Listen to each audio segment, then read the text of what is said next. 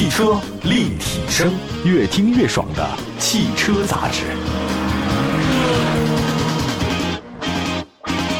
汽车立体声，大家好，今天大家也熟悉了杨洋，杨洋呢厉害了，咱们就先不讲你那些灵感旅行家吧，对吧？这个灵感我也老没有。你说那个罗布泊啊，因为你不刚从那边回来嘛，对对对吧？罗布泊是在戈壁。对，哎，这给我讲讲那什么样？我没见过。其实中国四大无人区，可可西里、羌塘是挨着的，完之后再往西是阿尔金山，在新疆。哦，啊，然后还有一个罗布泊。这罗布泊呢，就是我们很多人感觉很神秘啊，毕竟里边发生了很多故事。哎，哎，包括什么楼兰，哎，什么对对对，楼兰古国，包括一些玉春顺。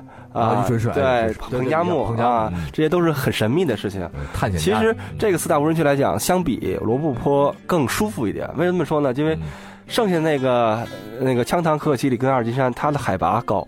哦，尤其可可西里，可可西里的基本海拔四千五，在五千米左右。哦，所以说你在两千五百米以上就会有反应，有反应，就甭说在四千米以上了。嗯，他就是每天都要跟高反去做斗争。嗯，但是罗布泊不会，罗布泊就是相对海拔很低，才有几百米而已。哦，啊，但是唯一一个问题是你要把水做好做好。嗯，因为干旱没有水，只要把水的问题解决好，呃，车辆的问题解决好，剩下的没有太大的难度。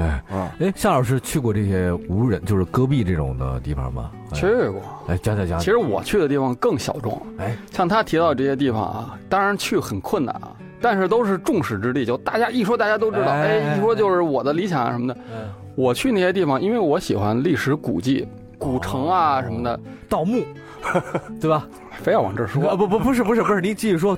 这个墓啊，其实墓比较难找，对，因为很多呢，它不是回填了，就是破坏了。对啊，这就是，呃，保存相对完好的、有看头的是古城。嗯，哪儿的古城保存的最好呢？戈壁沙漠。因为人迹罕至嘛，对，又风干，气候干燥，然后尤其是像内蒙西部啊、新疆啊、甘肃那些地方有很多，对。这个呃，楼兰我没去过啊，那个那个还是下一步计划。但是我去，比如说像内蒙古西部的一些地方，靠近中蒙边境，有一些汉，因为汉代汉武帝时期在那边修了长城。是是是，这个一一般人都不知道啊。一说长城就是什么八达岭什么的，那不是。但其实那种两千多年前的原始状态的石头也好，土也好的长城，这个是我非常向往的。哦，对。哎，这个很有意思啊，很有意思。就是说，找这些地方呢，不会说像杨洋刚才说到那些可可西里啊、罗布泊啊那种，一进去就就一周，然后条件很艰苦那种。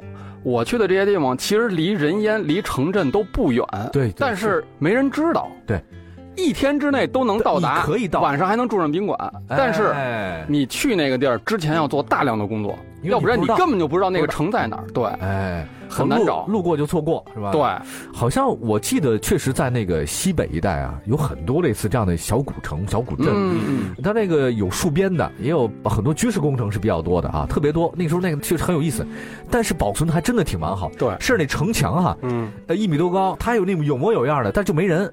你问周围老百姓吧，老百姓也不知道那怎么回事，他也不清楚，他早就变化多少年了。但这个地儿也是很值得去的。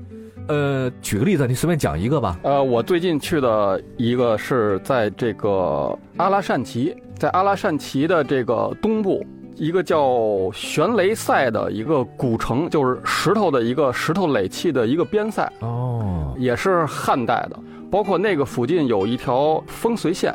哦，就是古代船井嘛，都是靠风随嘛。嗯，就是它大概隔的。一公里啊左右，一公里两公里，它会修那么一个风随，嗯，然后在这个悬雷塞的附近往东往西都有长长的风随线，嗯，啊，很幸运的是沿着这条线呢有一条公路，有一条柏油公路，沿着走，对，到这个最难到的就是这个悬雷塞，因为之间要路过一小段也不大，跟那个无人区比起来就小巫见大巫了，很短的一段沙漠路况，嗯，但是如果不是四驱。过不去。我们上次第一次去开的两驱就陷里面了，第二次去呃四驱车就上去了。上到那个地方，呃，这个在央视做的那个《远方的家》有一个长城内外系列节目，他们介绍过，他们他们介绍这人，这个这个地方我都不知道。就我这么喜爱这个古迹的，那个地方非常震撼。那个石头垒的墙，大概有四五米高。哎呦呵，能想象吗？两千多年，这个这个，一直是当时守边塞防入侵的一个赛。就像咱们说的那个，对，悬雷赛，名气比较大的有什么呀？有基路赛、高阙赛，也都在那边。对。这个是相对来说知道人就更少了。哎，这个很有意思哈，很有意思，这很有意思。嗯，我能想到您说的这种感觉哈，就人迹罕至，好玩。哎，你那罗布泊呢？我罗泊是另外这一种了。说说说说，跟他那比，你那这他都盖过你了，你这 better 了，你得 best 来来，拜你的 best。我们那个，我们这次去罗布泊啊，其实我们跟他不一样，我们是野生动物。哦，来野骆驼自然保护区，它那边是来讲，珍稀的动物是非常非常少，因为现在可能仅存也就在。四四五十头吧，啊，野骆驼是吧？对，野骆驼。所以说，呃，我们当时走了一趟来讲，也看到了，包括野骆驼的粪便，啊，包括一些，因为是真的没人养，就是自己野纯野骆驼，而且这野骆驼特别牛的是什么呀？它能吃那种，就是我们完全看就带刺儿，或者说那种小荆棘，沙棘的那种，它能吃的那个那个东西，而且。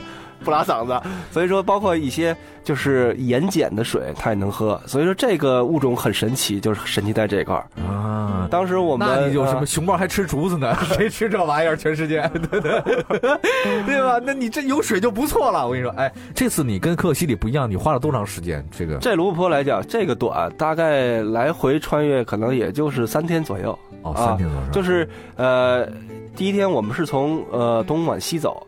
呃，到敦煌做好一切这装备，然后穿到这叫罗中镇。罗中镇，其实我们看罗布泊就像一个大耳朵似的。嗯，我们就是几乎走的是最好走的是外延，一天就能到。哦，但是你要深深中的耳朵眼儿里边那个，那可能会比较麻烦一点，叫护心。哦，当时做原子弹。爆破的爆核爆那个实验场就在这个地方，对吧？哎呀，真是啊，挺厉害的啊！这样我们休息一下，两位嘉宾呢都是太丰富了，一个罗布泊，一个悬雷赛，我最多能讲一十三零，八达岭。那个休息一下啊，待会儿跟您讲讲他们俩的很有意思的自驾之旅啊，一会儿回来。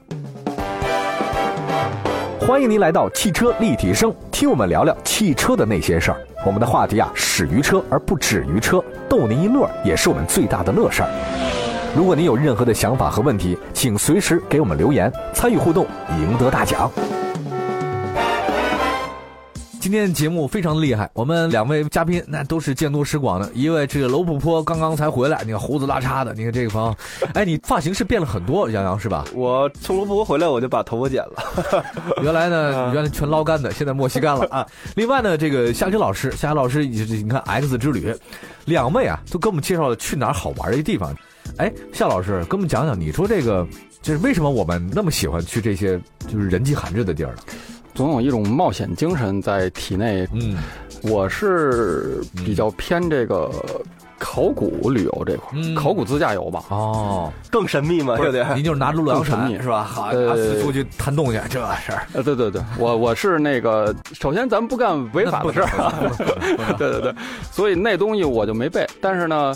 主要还是那些古城，因为它有的地方，尤其是那些人去的特别少的地儿啊，比如说我们之前去过的一个叫光禄塞，也是汉代的一个边塞，对，在呃西蒙那边乌拉特后旗，它是一个也也是一个石城，嗯，然后里面还有当时的那个驻军的那个那个遗迹，就是扎帐篷的那个堆的那个石头圈啊，明白。对那些地方呢，因为是驻军嘛，它会有一些可能啊，可能会有一些对，像什么箭头啊，什么这些，如果运气好的话，可能会有什么铁剑啊，包括对。碰到过吗？没有，目前为止还没有，都全都收了，国家都给收了，这真没有还是假没有？真没有，真没有。你真拿那个？我我只探出来一些这个呃现代的农具残片。北冰洋汽水儿，呃，尤其是古代的这个钱币，像铜钱啊那种可能性最大。看过类似这样的记载挺多的，因为我曾经在写第二本书的时候，我本来想写个叫九门大墓的。我积攒了特别多类似这样的这个资料，但是后来中间有个插曲，就是我没再写这个东西，我断了一段，因为我当时想把我周边所有的我能找到的那些很牛的人的这个你不为人知的这个墓葬或者之类的东西啊，就找出来看一下在哪儿，比如说安禄山史思明的，对吧？比如说是类类似吧，大家熟的李莲英的，这个很容易找了啊，很多很有意思的东西，我想把它罗列出来。史思明的墓就在丰台。王佐镇，对，王佐镇，但是现在已经没有任何遗迹了。哎，没有了。但是那个还有个墩儿，嗯，只是还有个墩儿，那个史思明的，就是安安史之乱嘛，那个就是。所以我在我之前的一个别人采访我的时候，然后我还在节目中讲过如何去就是防盗墓的方法，防盗墓的那些，比如说留坑墓啊，遗遗遗杀积石，哎，遗种啊，比如说正墓室当中，我给你侧面我没有，但是你侧面我给你弄一个通进去取经通幽的啦，类似那种的还有很多，积攒特别多类似这方面的资料。你知道那个咱们的考古笔记啊？一九七八年到一九八八年，整个中国的各省市的那个就是考古的文献资料，那个集合的就像国家文物局那汇报那汇报的那个那个所有的每个省，你这个省你这十年你干了些什么？你这十年你干什么？统计汇报我全都有。哇，厉害！我全都有。找时间的话呢，我再跟大家好好分享分享我的洛阳铲和您的金属探测仪。哎，我我们还缺一个，缺一个能下去的。哎，我看你这个样子还是可以的。哎，叔叔再说说罗布泊吧，就不说盗墓的事了啊。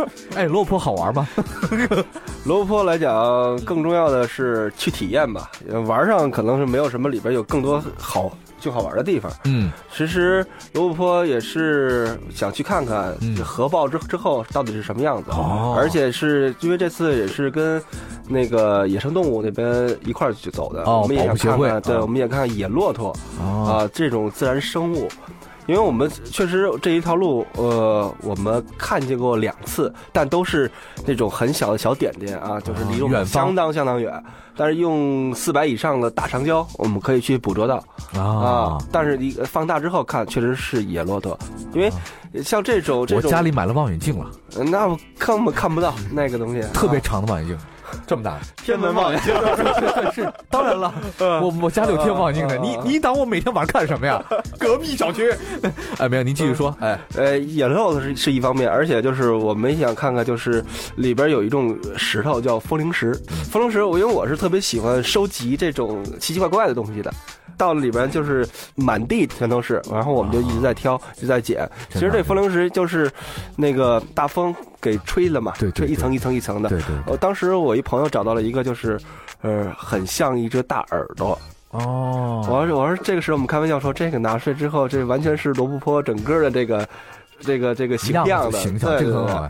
呃，我我想问问杨洋，你们这回进罗布泊开的什么车呀？听说有故事啊！啊，这次对对，这次罗布泊有三辆森林人啊，有三辆森林人，其他的车队里面包含的一些坦途的汽车的这个东西比较多的时候，不适合，那很不适合，它可靠性就会差。对对对。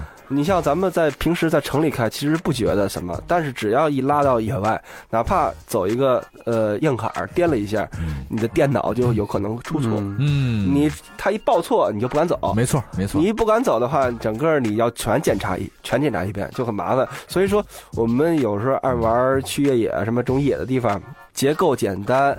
机械性比较多的这种车辆是最可靠的，就是我爸那开那五菱宏光嘛，但是就不舒服嘛。对，他那个板桥震，啪啪震的，然后空间特别大，特真好用，就是在那个地方是好用的，就是在那个你反而你是奔驰 GLA 啊 GLC 没戏，真是，你开一宾利过去，大哥，哎呦，劳斯莱斯都没戏，它不是豪华，或者它也不是说你在那边路虎也不好用，因为路虎全完全是那种。全全电子的，你上次那个我打电话给我老爸，爸那个您在那个在青藏都一个多月了呀，车况怎么样啊？我特担心的。他说儿子别担心，这全是五菱，真事儿真事儿，原话就是原话。所以，我我觉得越简单的结构的车辆。其实你越能够应付这种最严苛的路面和越最严苛的环境，它可靠性会最强嘛。就是说白了，为什么那么多人喜欢普拉多，喜欢这种 LC？嗯，它结构来讲相当简单，而且最重要的是，你随便找个铺子就能修，没必要身上挂滴里咣啷那么多东西，不讲究说你今儿加一个什么这了，明儿加一个这装备，不需要。我们比如说我们穿越的时候，我们旅行的时候，我们自驾旅行的时候。那看的是什么？看的其实就是你自己的对待这个世界和你的这个一求生各种各样的能力和你知识的储备，不需要太多其他的。今儿描眉，明天画画个眼儿，今儿吃个维生素，明天来一个什么葡萄糖，没不不不不需要这样，是吧，肖老师？对。但是这种探测器还是需要的，洛阳铲也必备的。